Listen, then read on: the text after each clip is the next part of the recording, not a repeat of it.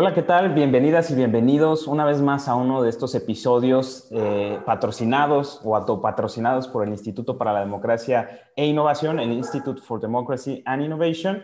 Yo soy Jonathan Massa y les doy la más cordial bienvenida a todos los que nos ven y también a quienes nos escuchan a través de nuestro podcast, Un extraño enemigo. Y bueno, en esta ocasión, en esta conversación ágil o como se les ha denominado en algunos otros lugares, Lighting Talks, y nuestra serie 2021 tenemos a un invitado del super lujo porque bueno, estamos precisamente platicando, él está en Corea del Sur y bueno, nosotros desde México y, estamos muy contentos de recibirlo. Él es Fernando Morán, un joven estudiante todavía de economía y leyes y también una segunda carrera de relaciones internacionales, pero a pesar de que sea muy joven, lo invitamos también porque es un, yo consideraría un analista ya consolidándose, un analista político, político internacional, también publica en medios nacionales aquí en México sobre temas de seguridad, sobre todo seguridad nacional. Y bueno, creo que su vasta experiencia, a pesar de su corta edad, nos va a compartir algunos elementos muy interesantes sobre, pues bueno, la región en la que él se encuentra viviendo, que es una región sumamente interesante, pero también con un elemento geopolítico importantísimo para el mundo y que cada vez creo yo, esa es una convicción personal, los mexicanos de este lado del mundo tenemos que conocer un poquito más, interesarnos, tratar de entender, porque finalmente allá se está moviendo mucho del tablero mundial. Así que bienvenido, Fernando, ¿cómo estás? Buenos días, Jonathan. Muchas gracias por por tenerme aquí como tu invitado. No sé qué tan de lujo, pero pues uno hace el esfuerzo. sin duda, sin duda de lujo, porque bueno, tú estás allá en Corea y aceptaste esta invitación. Estás a 14 horas más, si no me equivoco, ¿verdad? Correcto, 14 horas más. Aquí son las 9 de la mañana del martes. Así es. Entonces, imagínate, aquí es lunes, allá ya es martes. Qué cosa tan loca. Y la verdad es que eso me emociona también muchísimo. Así que bienvenido. Fernando, platícanos un poco acerca de ti. ¿Cómo es que un joven mexicano pues parte de su casa, de su hogar, de su familia, para irse a estudiar su carrera o, estas dos carreras que estás estudiando a una región tan interesante como platicábamos, como lo es Asia y específicamente a Corea del Sur? ¿Qué pasó? ¿Cómo te interesaste en ello? Es una historia un poco graciosa. La gran mayoría de la gente viene, no, es que mi novio coreano, mi novia coreana, y me, vengo, me ahorro y me vengo a Corea. Eh, porque son historias que he escuchado de gente que se viene por eso. Otros casos son de, no, me encanta eh, inserte banda de K-pop. Y por eso me vine a Corea y acá me quedé. Y conmigo fue de, bueno, pues ya estamos aquí, ¿no? Claro. ya, ya estaba aquí, empecé estudiando coreano por un año y de ahí me entero de una beca, concurso por la beca, y obtengo dicha beca del 100%. Entonces, cuando mi familia se regresa a México, pues me dicen, ¿te quedas o te, vienes o te quedas? y cuando, cuando ponderé fue como beca de 100 en México, beca de 100 en Corea, pues me quedo en Corea. Entonces, así, e, esa es mi historia. Me quedé en Corea porque me convenía más. Y ya estaba viviendo aquí, tenía amigos, este, ya había empezado otra vez la carrera porque en México estaba estudiando ciencias actuariales. Ok. Entonces, o sea, esa es mi historia. Realmente me quedé porque a la hora de evaluar la situación me convenía más quedarme acá. En mi mente, pues me vale más un título doble de aquí que un título doble en México. Especialmente por, por el área donde estoy estudiando y a lo que en ese entonces ya había empezado a, a publicar, a dar entrevistas. Entonces sentí que era más conveniente quedarme a estudiar aquí y desarrollar mi, mi trabajo acá. ¿Y cómo ha sido tu experiencia? En, Corea del Sur. Platícanos un poco sobre la cultura, eh, cómo, cómo, ha sido tu experiencia desde que llegaste hasta ahora. ¿Qué, qué, tiempo llevas viviendo en Corea? Ya cinco años. Wow. Ya cinco años. Recién cumpliditos. La experiencia es. Depende de la situación en la que te quedas, es, puede ser o muy dulce, muy agridulce o extremadamente agria. Eh, he conocido gente que tiene experiencias muy malas aquí y otra gente que, ha que ya considera Corea incluso como su propio, su propio país, a pesar de ser extranjero. Eh, en mi caso, pues obviamente, tanto cosas muy buenas, me encanta la cultura, la comida es muy rica. Y el idioma es un idioma muy bello, muy, muy bello. Expresiones que no puedes traducir al español o al inglés o al francés o al italiano, que representan sentimientos Como hay una frase que, que traducida al español sería como, me mueve el corazón de una manera extremadamente agradable. Y es como, pues eso no, no, lo metes en una frase en español, se, suena muy raro. Claro. Mientras que en coreano es extremadamente normal, lo usas incluso para decir me gusta, me gustaría esto. Entonces, el idioma es bellísimo, es muy complicado, por lo menos para mí, pero es bellísimo. La cultura laboral también es, es interesante, es, es un... Muy exigente, Está muy enfocada. Sí, muy exigente, muy, muy exigente. Pues justamente ayer estaba con mi amigo que es ingeniero y estuvimos, se supone que él entra de 9 a 6, creo, o de 11 a 6, y estuvimos hasta las 10 y media de la noche ahí trabajando. Jornadas laborales de, que se extienden obviamente, pero es porque la demanda es perfección, o por lo menos su versión de perfección. Y es todo sobre el libro, todo sobre la base. Entonces es algo que aprendes mucho aquí, que tanto es bueno como es malo, mantenerte siempre sobre el libro. No da tanta opción a la innovación, pero siempre da opción al éxito.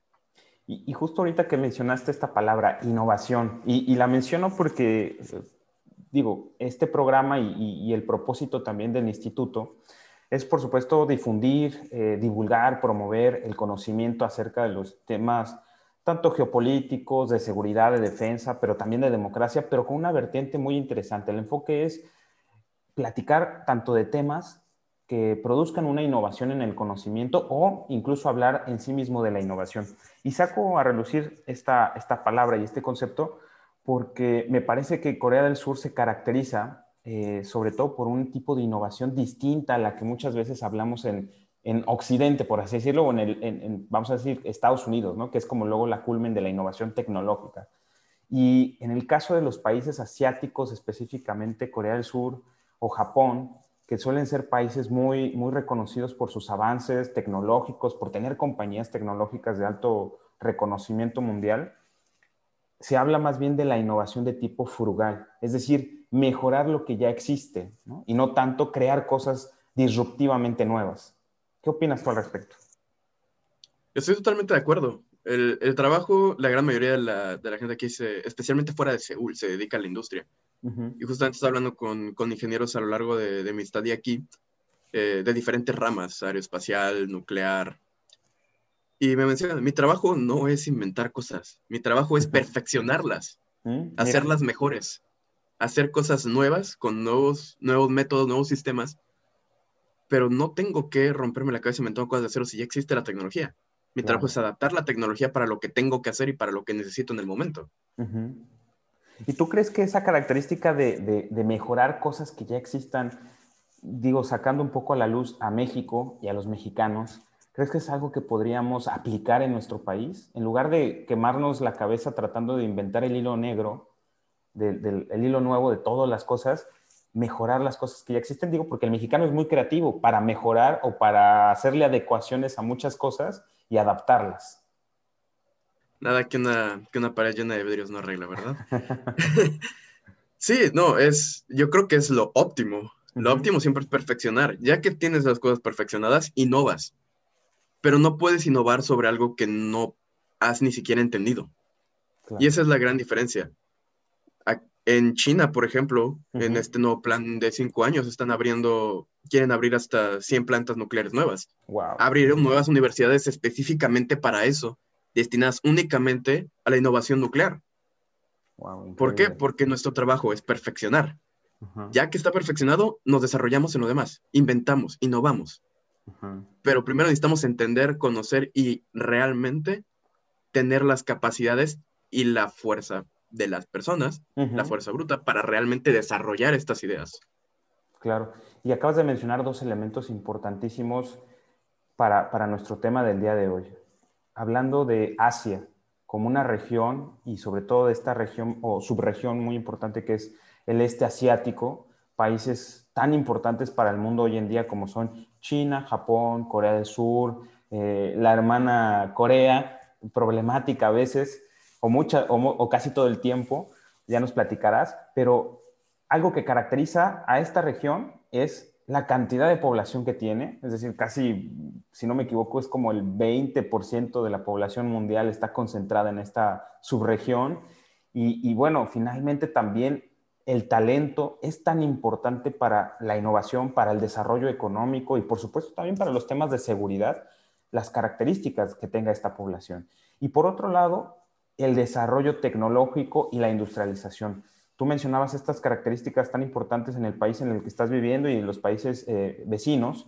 Y hasta hace quizás 50 años o un poco más, después de la Segunda Guerra Mundial, para ser más específicos, fue cuando comenzaron a desarrollarse estos países que mencionábamos, Taiwán o Corea del Sur, Japón, eh, Hong Kong, y, bueno, China en otro, eh, paralelamente en otro proceso, pero es increíble el, nivel de desarrollo que han alcanzado y por supuesto también las capacidades de seguridad y de defensa que hoy tienen hoy en día estos países. Platícanos un poco cómo ha sucedido este proceso de desarrollo en estos países y cuáles son las características únicas o peculiares que no se encuentran o que tú no has logrado encontrar en otros países, en otras partes del mundo?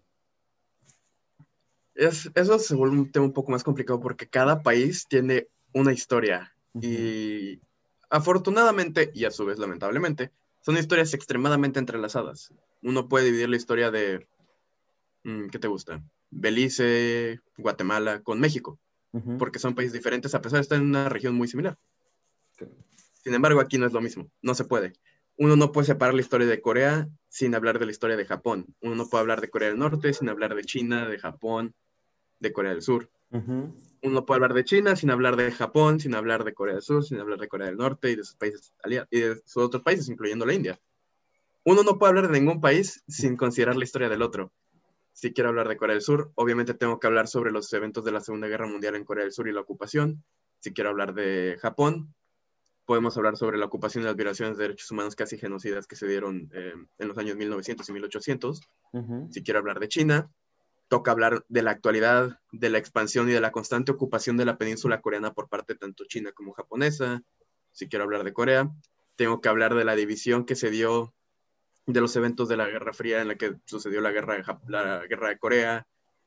¿Por qué se da la división? Y la división se da a partir de las consecuencias de la invasión japonesa.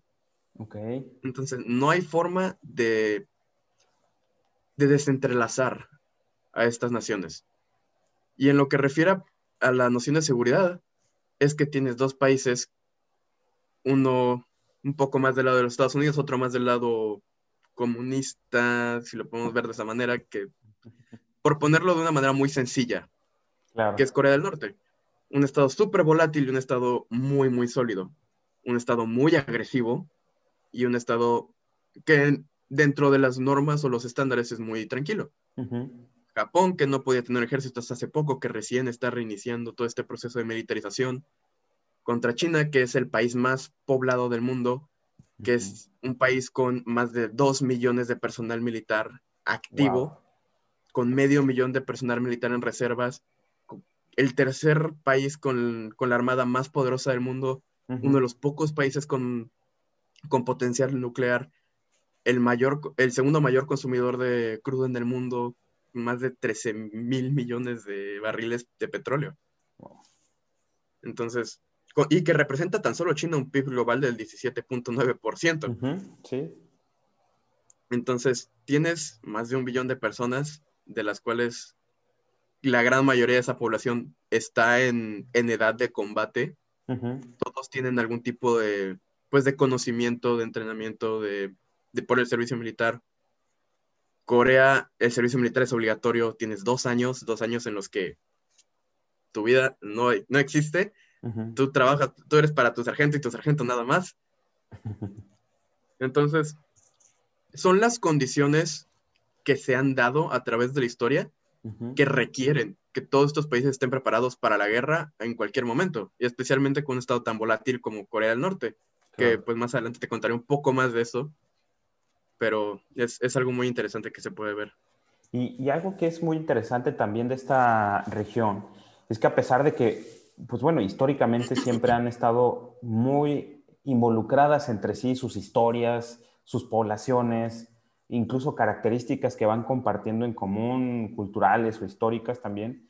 Eh, ha, ha, habido también, por supuesto, muchos problemas, eh, muchos conflictos históricos, y hoy en día también otra característica es que están entrelazados económicamente. muchísimo, a pesar de que empieza este crecimiento de competencia militarista, por así decirlo, si lo llamamos así, nos está creciendo eh, a veces quizás esos, esas desconfianzas de reojo de uno con el otro, pero económicamente es quizás, yo me atrevería a decir, la región más eh, integrada a nivel mundial. ¿Qué nos puedes platicar sobre estos efectos en, el, en el tema económico? En el tema económico son dependientes uno del otro. El mayor socio comercial de Corea del Sur no es Estados Unidos, es China. Representa más del 15%, creo que pasa incluso el 20% de su economía. Gran parte de las cosas que tienes en Corea vienen de China. Hay barrios que son literalmente distritos. Una delegación de la Ciudad de México es totalmente china, que se llama Myeongdong, que está dentro de Dongdaemun, el distrito de Dongdaemun. Yo solía vivir ahí. De que hay chinos, hay chinos. y por montón. Entonces, están totalmente entrelazadas las economías. Si bien Corea y Japón no son los mejores amigos, pues díganos cómo sobrevivimos sin bienes japoneses. Claro. ¿Cómo sobreviven los japoneses sin bienes coreanos? ¿O los chinos sin los bienes importados de Japón y de Corea del Sur? Son entre ellos mismos sus mayores socios comerciales, así como sus mejores aliados y a la vez sus peores enemigos. Porque tendremos muchos problemas históricos y seguiremos demandando disculpas pero nomás no te metas con mi economía. Claro. Y eso lo vemos porque son de los mayores creditores del mundo. Mm. China, Corea eh, y Japón son de los mayores creditores. Y sobre todo de, países también occidentales. Correcto.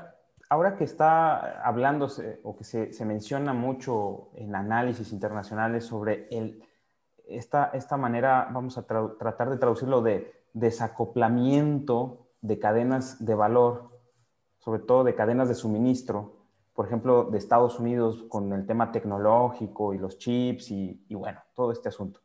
En Asia, ¿será posible o algunos países están buscando su desacoplamiento en cadenas de suministro o es algo que prácticamente sería imposible? Mm, más bien lo que pasa es una evolución.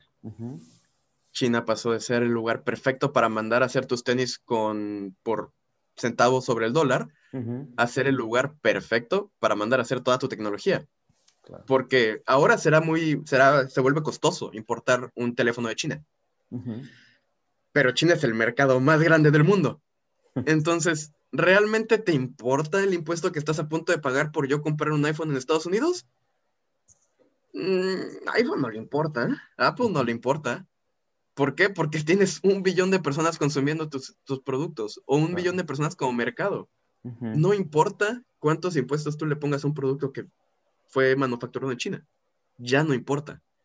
Hace 20 años sí, sí importa, muchísimo, porque no es el mercado que es hoy. Pero con años, con un crecimiento económico por arriba del 4%, híjole, yo lo veo ya. La evolución y la evolución de manufactura se da constantemente. China ahora es uno de los líderes tecnológicos en este aspecto y ahora es uno de los más grandes innovadores de tecnología en el mundo. Sí.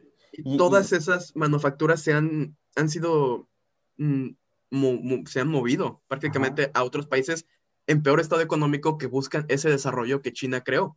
Claro. La diferencia es qué capacidad tengan para llevar a cabo este tipo de manufactura y la demanda que se exige, lo cual sin un billón de personas es complicado. Sí, exactamente. El tema talento nuevamente, ¿no? las personas, que eso es fundamental. Eh, y bueno, y hablando del tema de, las características de países, eh, vamos a decir, innovadores, que producen tecnología, que producen patentes.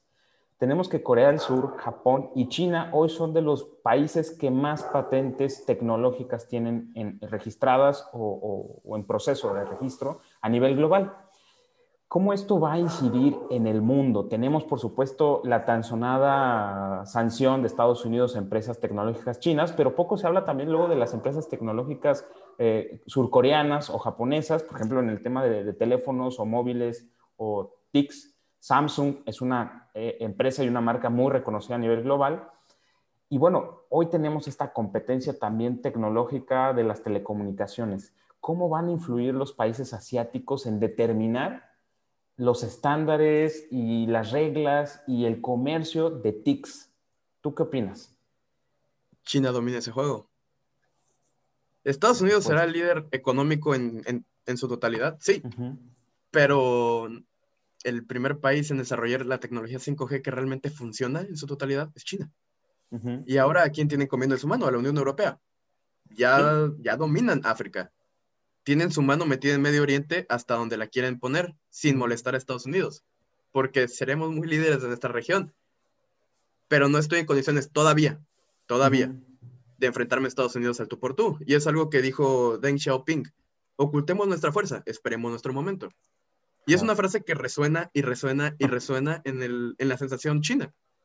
Corea del Sur es igual un país extremadamente importante para el desarrollo tecnológico. Samsung será la que más suena, pero Samsung no solamente hace teléfonos, hace construcciones, es dueño de, es dueño de edificios, manufactura carros, computadoras y todo lo que sea de tecnología lo hace ah. Samsung, así como otros, creo que son otras tres gigantes empresas coreanas, que no son tan conocidas en el extranjero, pero son tan importantes como Samsung en Corea. Claro, y ahorita que mencionabas esto, empresas como, como Huawei, ¿no? Que también recientemente ya incursionó en la industria automotriz, algo increíble también, o sea, cómo estas empresas tecnológicas, estos grandes de la tecnología, como mencionabas tú a Samsung y a otras, o en China, que también aparte de Huawei está este, Alibaba y eh, tecnología de cómputo en la nube, etcétera. O sea, de verdad, a mí, a mí en lo personal me parece fascinante, o sea, fascinante el desarrollo que han tenido. ¿Qué es lo que ha hecho que estos países puedan ser capaces hoy en día, quizás a 50, 60 años de distancia, hoy ser punta de lanza en temas tecnológicos y ser capaces también de influir en el mundo? Mira, esto va directamente a las filosofías asiáticas. Ok. Si bien Japón, las dos Coreas y China especialmente van mucho de la mano de, del confucianismo, también siguen otras diferentes corrientes, pero todas vienen más o menos de la misma idea. Y además, los chinos toman muy, muy a pecho lo que, lo que ha dicho Sun Tzu. Y te lo voy a decir en, eh, en dos diferentes formas. Será victorioso aquel cuya armada esté animada por el mismo espíritu a través de todas sus filas. Y aquí es donde te voy a decir los puntos más importantes. El espíritu, no tanto chino, pero específicamente en este caso el chino, sin, pero de todas las regiones, aplica prácticamente lo mismo. El contrato social con los gobiernos, a dónde vamos y cuál es nuestro objetivo. Muy simple. El pacto social, especialmente en China, esto es muy importante. A cambio de mis derechos y libertades, dame una prosperidad inigualable, que nadie pueda compararse con nosotros, porque tenemos un sentido de superioridad y un complejo de superioridad extremadamente preocupante y a su vez les ha funcionado porque han sabido trabajarlo. Mi trabajo no es para mí, no es para mis hijos, porque si, comparamos con cualquier político de, del, lado occidental, ¿qué te dicen? Si no lo haces por ti, hazlo por tus hijos, por sus, por sus hijos, va, perfecto. Pero ¿qué me van a decir en China? ¿Qué me dicen en Corea?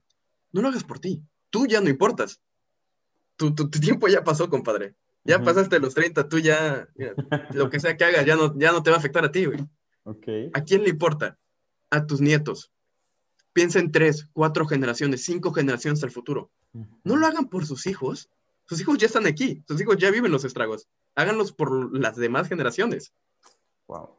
Se vuelve un todos nosotros unidos que tenemos en Occidente, con tantas alianzas y tantas organizaciones que se vuelven limitantes, incluso contra nosotros y solo nosotros por encima de los demás.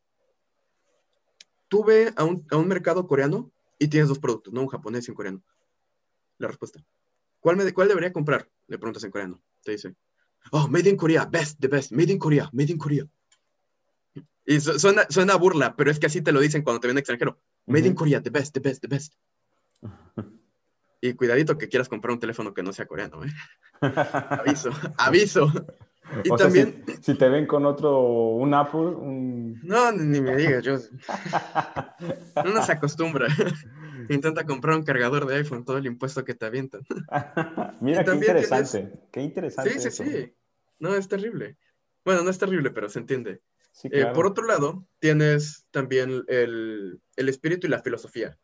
Esta filosofía que viene de la prosperidad y de una filosofía extremadamente familiar. y, y con aras al futuro. No con aras a mis hijos que ya están aquí, sino con aras a mis nietos, a mis bisnietos, a mis tataranietos. Ellos son los que importan, no nosotros. Mi trabajo como gobernante asiático, Japón, China, Corea, es que brindarle prosperidad a las generaciones futuras, pero no a una generación, tres, cuatro, cinco generaciones. Demostrar que somos nosotros superiores al resto. Por eso, en Estados Unidos, se penaliza a los estudiantes asiáticos con esta supuesta acción afirmativa. Tengo una conocida que es hija de cierta eh, política coreana, que su, aplicación en, Estados Unidos tuvo marcas perfectas en sus SATs. Ok. Pregúntale si entró a Harvard. No la dejaron. Wow. O sea, eh, en realidad, digo, por así decirlo, sí hay una cierta discriminación hablando de Estados Unidos con respecto a jóvenes o personas de Asia, no solo de China, ¿no? No, no solo de China. Ella es surcoreana. Ok. O sea, sí, sí es cierto que de alguna manera sí hay un, digo, este es un ejemplo muy concreto, ¿no? Pero me parece entonces que sí hay una intención desde, digo, de parte de Estados Unidos un poco como de frenar eh, o de poner diques para tratar de desarrollarse nuevamente. A lo mejor ya estamos llevando un poco la conversación hacia Estados Unidos, pero es que algo que a mí me ha llamado la atención es que Estados Unidos está atravesando por una crisis interna muy, muy, muy este, grave, muy importante y profunda. Y, digo, más allá de lo político, quisiera dar este dato. Cada vez son menos estadounidenses que quieren estudiar, eh, bueno, carreras relacionadas a las ciencias, a las ingenierías. Y ese déficit de ingenieros, ese déficit de talento, volviendo al tema de las personas, del talento, pues es, preocupante para cualquier país que piensa en términos geopolíticos. Y, el dato muy peculiar y muy este, atinado que acabas de decir, pues creo que pone de manifiesto si una política de Estado, de Estados Unidos, de alguna manera, en donde tratan como de resurgir o, de reactivar a su población o el talento de su población en demérito de los extranjeros y sobre todo de los países más competitivos en estas ramas, como pueden ser los países asiáticos, ¿no? Y aquí la diferencia. ¿Dónde, en Corea, pregúntame por qué la tasa de suicidios es tan alta? Porque un examen va a definir tu vida, ¿eh? yo puedo aplicar en México, por ejemplo, que empecé como estudiante universitario en México. Yo apliqué creo que a tres universidades. Afortunadamente en todas quedé. Pero puedo hacer un examen en cada universidad. Aquí es un examen, define mi vida. Ahora imagínate, tu papá es egresado de la UNAM, tu abuelo es egresado de la UNAM, tu tatarabuelo estuvo en la UNAM, Todo, toda tu familia está en la UNAM. Va, es, es una cuestión ya de honor. Tú tienes que entrar a la UNAM, pero tú puedes presentar 20 veces a la UNAM. Aquí, si no quedaste en la UNAM en tu primer intento, que es un examen en el que todo el país se detiene, wow. compa, mejor, para el río, para el río vas. Wow. Para el río vas, ¿por qué? Porque es un deshonor en la familia. Sí, claro, este, este tema del honor y sobre todo la tradición y y la exigencia, lo que platicábamos un poquito hace rato, eh, es, tan, tan importante y tiene un peso tan decisivo en la vida de las personas que, justo como tú lo acabas de mencionar y muy bien dicho, estadísticamente allá en esas regiones es donde más eh, suicidios se cometen, ¿no? Sí, no, las tasas de suicidio son altísimas. Realmente es, es increíble la, la cantidad. Y si conoces a, si, tienes un grupo de amigos coreanos, lo más probable es que ya conozcas a alguien que ya lo intentó y que no le pudo. Sí. Lamentablemente, sí. Oye, y, trayendo un poco acerca de este tema hacia México, ¿qué es lo que tenemos que aprender o interesarnos por conocer los mexicanos? Y sobre todo si estuvieras tú frente a un tomador de decisiones o muchos tomadores de decisiones en la política, eh, con secretarios de Estado, ¿qué les dirías? ¿Qué, necesitamos como México comprender, conocer sobre Asia? Muchísimas cosas, pero el primero es el compromiso. Porque aquí, si bien también existe esa noción de yo te jalo, pero no para que tú caigas, sino para yo subir. Aquí la diferencia estriba en que yo voy a subir y voy a subir y voy a subir y voy a subir hasta donde pueda mientras que en Latinoamérica es debajo. Es un problema cultural, es un problema desde la raíz de la sociedad mexicana, y cuando extendemos el problema a calidad educativa, cuando extendemos el problema a la cultura de estudio del mexicano. Yo te puedo dar el ejemplo eh, de así. Primerito yo. Yo en México no tenía que estudiar para pasar una materia. Jamás estudié, jamás repasé. Yo llego acá y me enfrento a, tengo que estudiar un mes antes para un examen. Y no porque no me dé la cabeza, sino porque estoy compitiendo con otra gente. Y soy el extranjero y soy el último de la lista.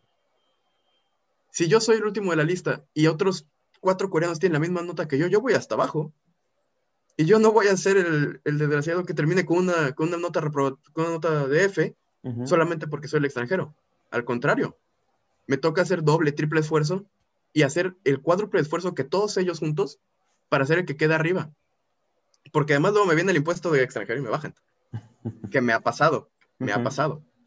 Entonces, ¿por qué yo puedo ver aquí a personas estudiando 14 horas, tomando así con una intravenosa de bebidas energéticas y que salen preparados, que salen preparados? No solamente es gente educada, es gente preparada. Es una gran diferencia. Es gente que está lista para ir a la industria, que está lista para ir a una empresa y trabajar. No es gente que dice, bueno, tengo mi papelito. Claro. ¿Aprendiste algo en tu carrera? No, no. Aquí si yo llego tarde, ya tengo falta. Y si falta tres veces a clase, muchas gracias, jovencito, pero tú estás reprobado. No importa qué tan buen estudiante sea. No hay una cultura, es, un problema totalmente cultural y obviamente podemos hablar de muchísimas otras cosas como las políticas públicas, la seguridad. Sí, y lo he visto. Tengo amigos que beben mucho. Si uno se queda dormido en la calle, va a despertar con todo lo que tiene. En México me quitan los, me quitan los calcetines y quitarme los zapatos. Sí, todo. Entonces, es, ah. es, es, un problema enteramente cultural que afecta en todas las demás ramas. En todas. No hay rama en la que un asiático, tal, es más, ni siquiera excluyendo el deporte, porque hasta en el deporte son mejores que nosotros. ¿Por qué? Porque hay ese compromiso, porque hay esa inversión. En México no podemos dar ni el 1% de nuestro PIB a nuestras Fuerzas Armadas para seguridad. En Corea se da más que eso. Sí, la situación es diferente, pero es un país que es Chihuahua a comparación de un país que es extremadamente enorme, rico en recursos, en tantas cosas, que no hay, no hay forma de comparar. Sí, recorrer Corea de un lado a otro es lo que me toma recorrer, eh, es, un cuarto de la frontera con Estados Unidos. Wow. Y, ahora que mencionaste esta, esta parte que me parece fundamental también y creo que muy atinado. El tema de la seguridad en México y comparando o trayendo el ejemplo o las experiencias en Asia. Digo, por supuesto las características son distintas, hablábamos de una región muy, muy diferente, con una historia totalmente distinta, pero bueno, allá, ¿cómo llegan acuerdos los políticos para determinar que, por ejemplo, aportarle X cantidad del PIB a sus Fuerzas Armadas? Es decir, ¿Qué es lo que los motiva, aparte posiblemente de la amenaza exterior o de todos estos, riesgos también que prever? ¿Y qué es lo que tú has notado que en México nos hace falta para definirnos con claridad? A ver, México necesita esto y entonces pongámonos de acuerdo para dotar a nuestro país de estas capacidades. Cuando somos un país estratégico en el mundo, con una posición geoestratégica fundamental también, o sea, en medio de dos cuencas oceánicas comerciales sumamente importantes en el mundo y en el comercio global, eh, vecinos con la potencia hegemónica hasta ahora en día y con el mercado más importante, y puente con Centroamérica y el Caribe y, el resto de Sudamérica. Es decir, pareciera que a veces no valoramos, y bueno, y, todo el marque territorial y de zona económica exclusiva que tenemos es también más grande incluso que lo que hay en el territorio de tierra, por así decirlo, ¿no? Pareciera que no, no, no sabemos todavía o no conocemos los mexicanos y sobre todo también hablando de la clase política, lo que hay que cuidar, lo que hay que proteger. ¿Tú qué opinas al respecto? Mira, te puedo decir tantas cosas, pero tantas cosas, pero te lo voy a poner así de sencillo. Es, es, es extremadamente invasiva esta ley de seguridad nacional. pero te lo voy a poner en contexto. China acaba de implementar hace unos, bueno, yo digo unos meses, pero no sé ni qué mes vivo, pero hace, hace menos de un año se implementó una nueva ley de seguridad nacional en China. Nadie sabía qué decía esta ley hasta que salió. O bueno, un grupo muy selecto de personas, pero delitos de sedición, subversión, terrorismo y connivencia con fuerzas extranjeras se castigaban con cadena perpetua. Bueno, se castigan ya con cadena perpetua. Y esto va específicamente a la región de Hong Kong, pero se expande hacia los demás. Claro. Dañar las instalaciones de transporte público se considera terrorismo. Mira. Y los que han sido declarados culpables de algún crimen no pueden competir por ningún cargo público. Hay para ciertos individuos que candidatean cosas que deberíamos tomar, ¿no? Ejemplos. Personas sospechadas de infringir la ley son objeto de de violación total de sus libertades. Son objetos de espionaje del Estado. Sospechosas. Es extremadamente invasivo. Y se levantan infinidad, infinidad de preguntas sobre los derechos humanos, que a China no le importan. Sí, justo eso te iba a preguntar. Bueno, y, en este dilema, en esta tensión con los derechos humanos. La premisa es, ¿qué es más importante? El ¿Los derechos de una persona o los derechos de toda tu población? Sí, ese es un, gran, gran dilema. Es parte del contrato social que, que, te mencionaba hace rato. Es, yo te cedo libertades, te cedo derechos, tú dame esa, esa prosperidad, ese desarrollo inigualable. Pregúntame en Corea del Sur.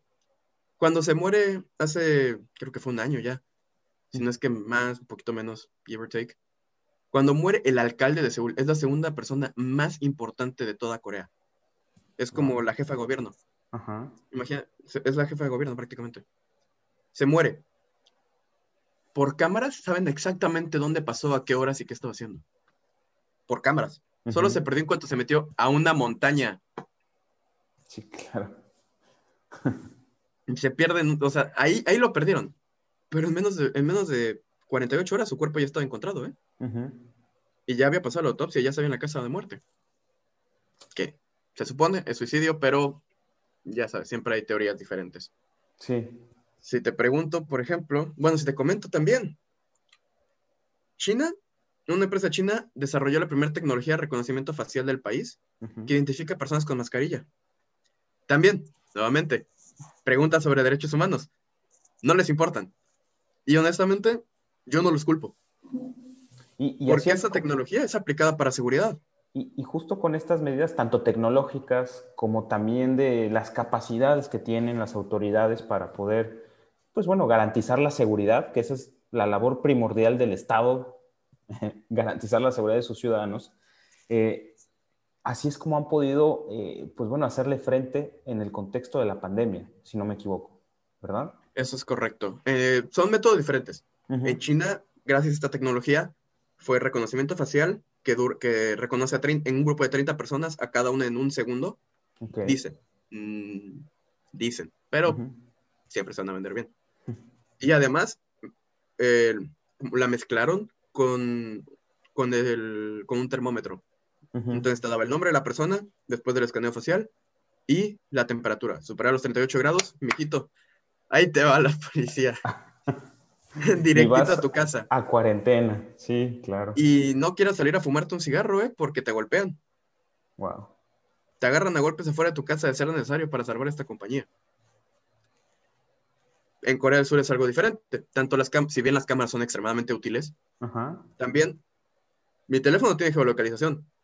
Por ley, por ley, el gobierno tiene todo el derecho de que mi, mi empresa de telecomunicación le entregue cada lugar donde he estado, así en tiempo real. Cada lugar. Mis transacciones bancarias, controladas. Pago en efectivo, las cámaras de las tiendas. Y, biométricos, seguramente también. O sea, allá no hay dilemas de que si, si, que si, si los biométricos le entregamos o no a las autoridades, que porque... Pero confías en tus autoridades. Claro. Son eh, autoridades competentes, son autoridades que respetan su ley. Eso es muy importante. no me tengo, es, uno de los países más importantes en el tema de ciberseguridad. Yo no confío en México ni siquiera con mis propios datos, ni siquiera confío en mi banco. No confío ni en mi banco. Y me piden que confíe en un gobierno que de por sí ya todos sabemos que es extremadamente corrupto. Cuando en Corea se dio un caso de corrupción, no tenías a millón de personas afuera de la Casa Azul, que es como Palacio, Palacio de Gobierno, o lugar donde sea que se quede el presidente y a estas alturas, que él sabe dónde. Ahí en Palacio Nacional. Ahí en Palacio Nacional. Un millón de personas afuera. Pero adivina qué, protesta pacífica. Un millón de personas cantando con su velita. Estuve ahí parado viendo. ¿Y sabes qué? La policía los, los rodea por protección a ellos. Ok. A los, a los manifestantes. Y va pasando un policía en medio de la gente. No le regalaron un agua. Gracias por tu trabajo, un agua. Sí, claro, y la gente no se siente amenazada por sus policías. Claro, pero, pero en el momento en el que uno causa un disturbio, para abajo todos. Ok. Y es por niveles de escalada. Llega al cuarto nivel y yo no pregunto. Llega el sol, para abajo. Sí, que. Toditos.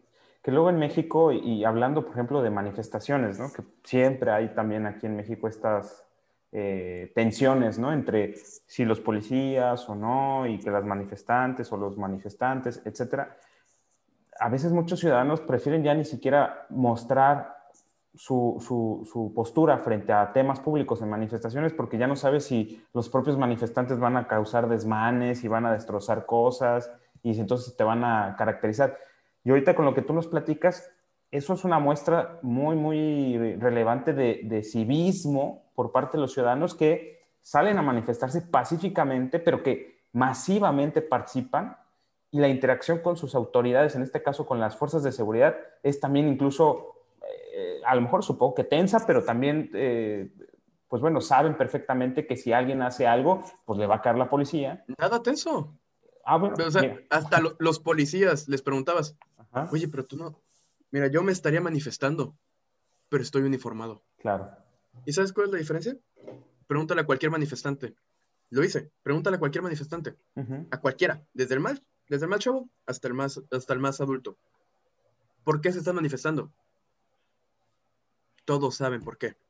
Desde el niño hasta, el, hasta tu abuelito, bisabuelo, que está ahí manifestándose, sabe por qué se están manifestando. O sea, carreados. Y todos tienen la misma retórica. Todos lo saben todos lo saben, tienen sus opiniones, te las comparten, ahí es donde cambia un poco porque no, no estoy de acuerdo por esto, mira, no tengo problema con esto, pero esto, oye, tenemos la misma edad, fue por un problema incluso de la hija que entró a la universidad sin examen. Yo fui a participar, yo me rompí estudiando, me trasnoché, me deshice de mi vida social para entrar a esta universidad y ella puede entrar solamente porque es hija de... Wow. ¿Cómo que nepotismo? No, no, no, no, no, ¿cómo crees? Cambia la retórica de la opinión pero no la idea principal de por qué todos están manifestando. Ve una manifestación en México y pregunta. El único que sabe es la persona que te invitó y luego vas con la persona que te invitó y él tampoco sabe porque lo invitó a alguien más. Y así nadie sabe. Y cuando les preguntas por qué, todos tienen una idea absolutamente diferente y siempre hay la persona que te dice, yo vengo por desmadre. sí. Por amor a Dios. Son, son diferencias tan, tan abismales entre la capacidad de entender las situaciones de informarse, de pensar, de entender, de leer, de estudiar. No leemos ni un libro en México al año. Acá he visto a una persona devorarse tres libros en un día porque está estudiando. Y lo vi así, con mis propios ojitos. Wow. Es, es ilógica la diferencia, porque la cultura es, tengo que ser el mejor, tengo que ser el mejor, tengo que ser el mejor, tengo que ser el mejor.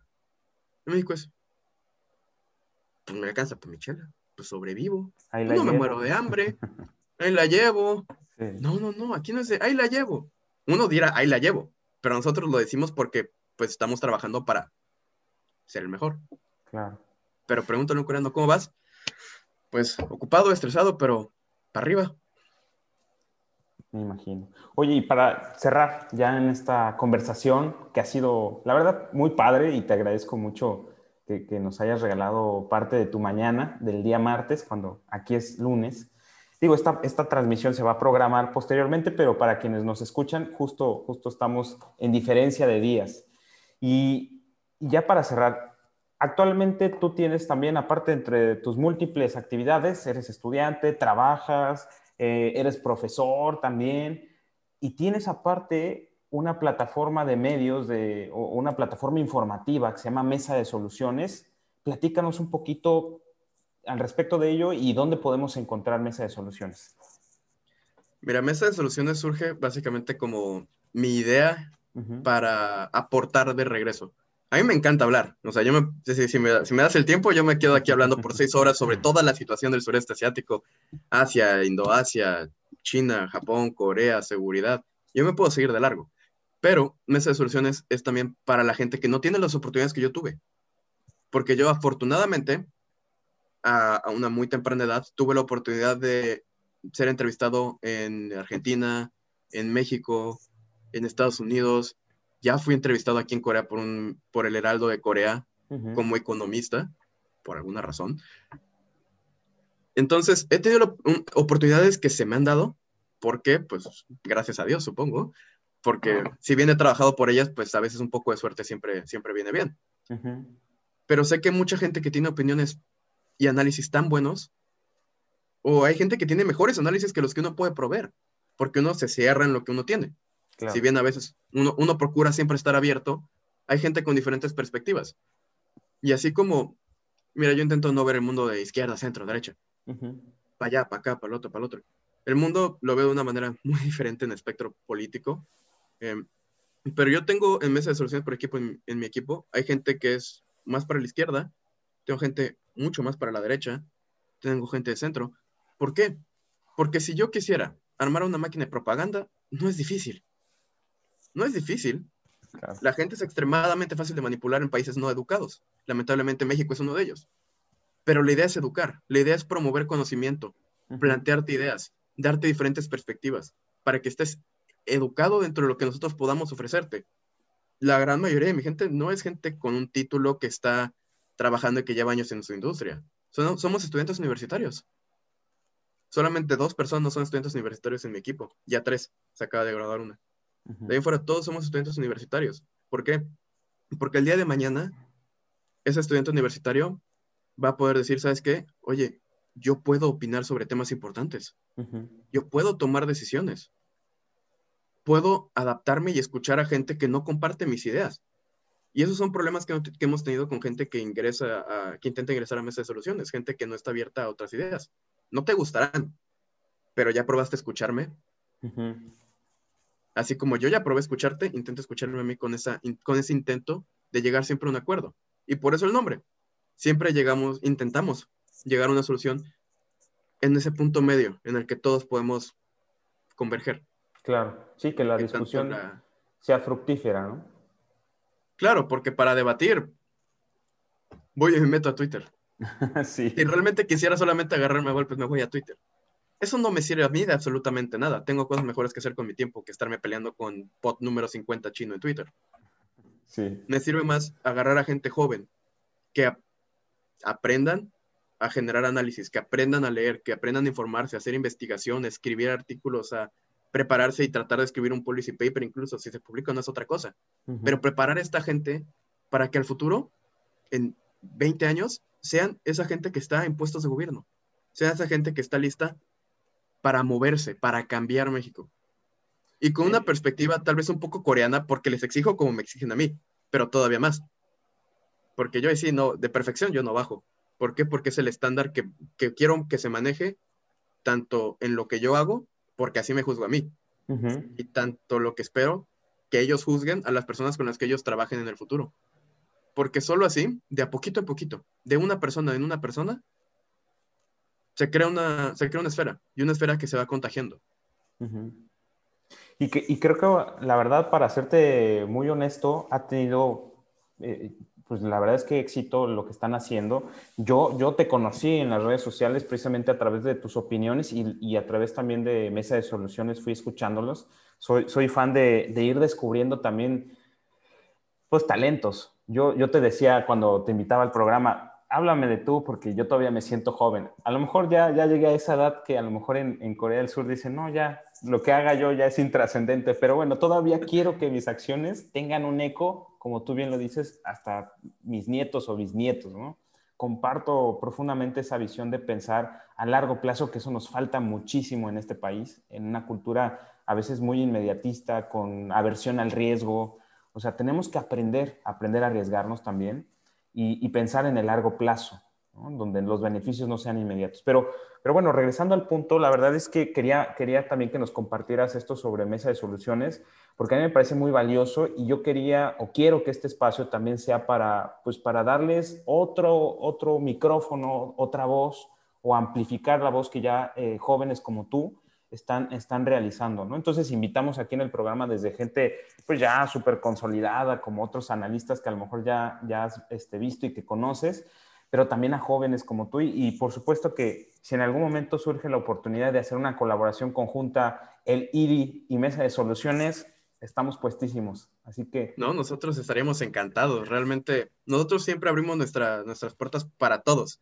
Tanto estudiante de preparatoria que quiera aprender y unirse a nosotros, mm, tal vez no en la, no en preparatoria, tenemos gente que sí quiere entrar desde la preparatoria, porque le interesa el proyecto. Y también, pues obviamente lo que uno procura es ofrecer lo que necesitan. Oye, vale, vente, te acobijamos, te enseñamos, te ayudamos, pero pues yo, yo doy requerimiento académico. Claro. conmigo no vienes, a mí me presentas una reprobada y yo te saco. y eso lo tengo en todas las demás áreas en las que manejo. Tengo un equipo de esports, porque compito en esports también.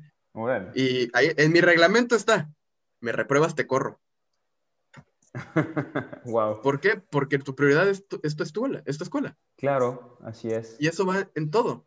¿Por qué? Porque lo más importante es que tengas las capacidades, que tengas el entendimiento para que cuando llegues a la universidad no estés sufriendo, para que cuando llegues a la, universidad procures usar tu tiempo de maneras valiosas. Porque la gente que viene detrás de mí son nuestros futuros gobernantes, son nuestros futuros tomadores de decisiones. Muy cierto. En China yo ya soy el tú no importas pero ellos importan, porque son los que vienen saliendo de esa generación.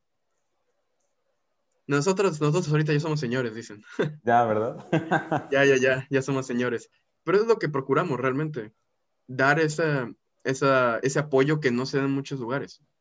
Porque no todos tienen la oportunidad de pagar una universidad privada. No todos tienen la oportunidad de estar becados en una universidad privada, ya sea por mala educación que han recibido por parte de sus escuelas anteriores, por falta de compromiso, situaciones sociales, familiares, gente que no puede entrar a, sus universidades y termina en otra. Eso no significa que no tengan la capacidad. El no tener oportunidades no es igual a no tener la capacidad. Que uno tenga las oportunidades que ha tenido es una bendición, pero hay otros que no cuentan con las mismas bendiciones. Y es algo que a mí me gustaría siempre aportar, porque pues si solo nos mantenemos los de arriba, que ni siquiera estoy arriba, pero solo nos mantenemos los que hemos tenido la oportunidad, entre los que hemos tenido la oportunidad. Claro. Y los demás. ¿Qué tal si tenemos el futuro médico que cura el cáncer? El futuro físico nuclear que va por fin desarrollar la tecnología nuclear en México en vez de estarnos regresando a las porquerías de hace 50 años. ¿Qué pasa si tenemos al próximo ingeniero tecnológico que por fin va a hacer que México sea un país seguro en materia de ciberseguridad?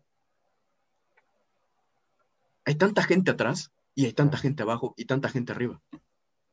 Pero somos más, son más abajo. Y son más que tienen esa posibilidad. Y, creo que el clamor, ya para, para cerrar este comentario, justo las características que hoy vivimos en México, y comparto contigo esto que tú comentas, se deben a una gran brecha, no, no solamente de riqueza, sino de desarrollo. Y el desarrollo es amplísimo. Es decir, estas eh, posibilidades, estas oportunidades, este conjunto de condiciones que son necesarias para que cada, cada persona, cada ser humano pueda desarrollar o encontrar su ámbito de desarrollo personal. Eh, esa brecha es, gigantesca en nuestro país, en donde muy pocas personas tienen o tenemos o, hemos tenido algún tipo de, oportunidad que nos ha ayudado a salir adelante, pero hay muchísimos, millones de mexicanos que no las tienen. Y creo que efectivamente el deber, eh, tanto como por ser ciudadano mexicano, como también por ser un ser humano auténtico, empático con la realidad y consciente, pues tenemos que acercar precisamente lo que, lo que hemos tenido cerca a nosotros. ¿no? Y yo comparto contigo esa visión, ese también es el propósito de estas conversaciones. Y, y, de verdad, Fernando, Fernando Morán, te agradecemos mucho que nos hayas acompañado en esta ocasión. Por favor, compártenos tus redes sociales para quienes te siguen y, bueno, que quienes nos escuchan ahorita y, te puedan seguir en redes sociales. ¿Cuáles son? ¿En dónde te encontramos? Eh, me encuentran tanto en Instagram como en Twitter como arroba callmefernando, guion bajo. Porque toda mi vida lo hago en inglés, una disculpa. Pero call me Fernando, guion bajo, tanto en Instagram como en Twitter.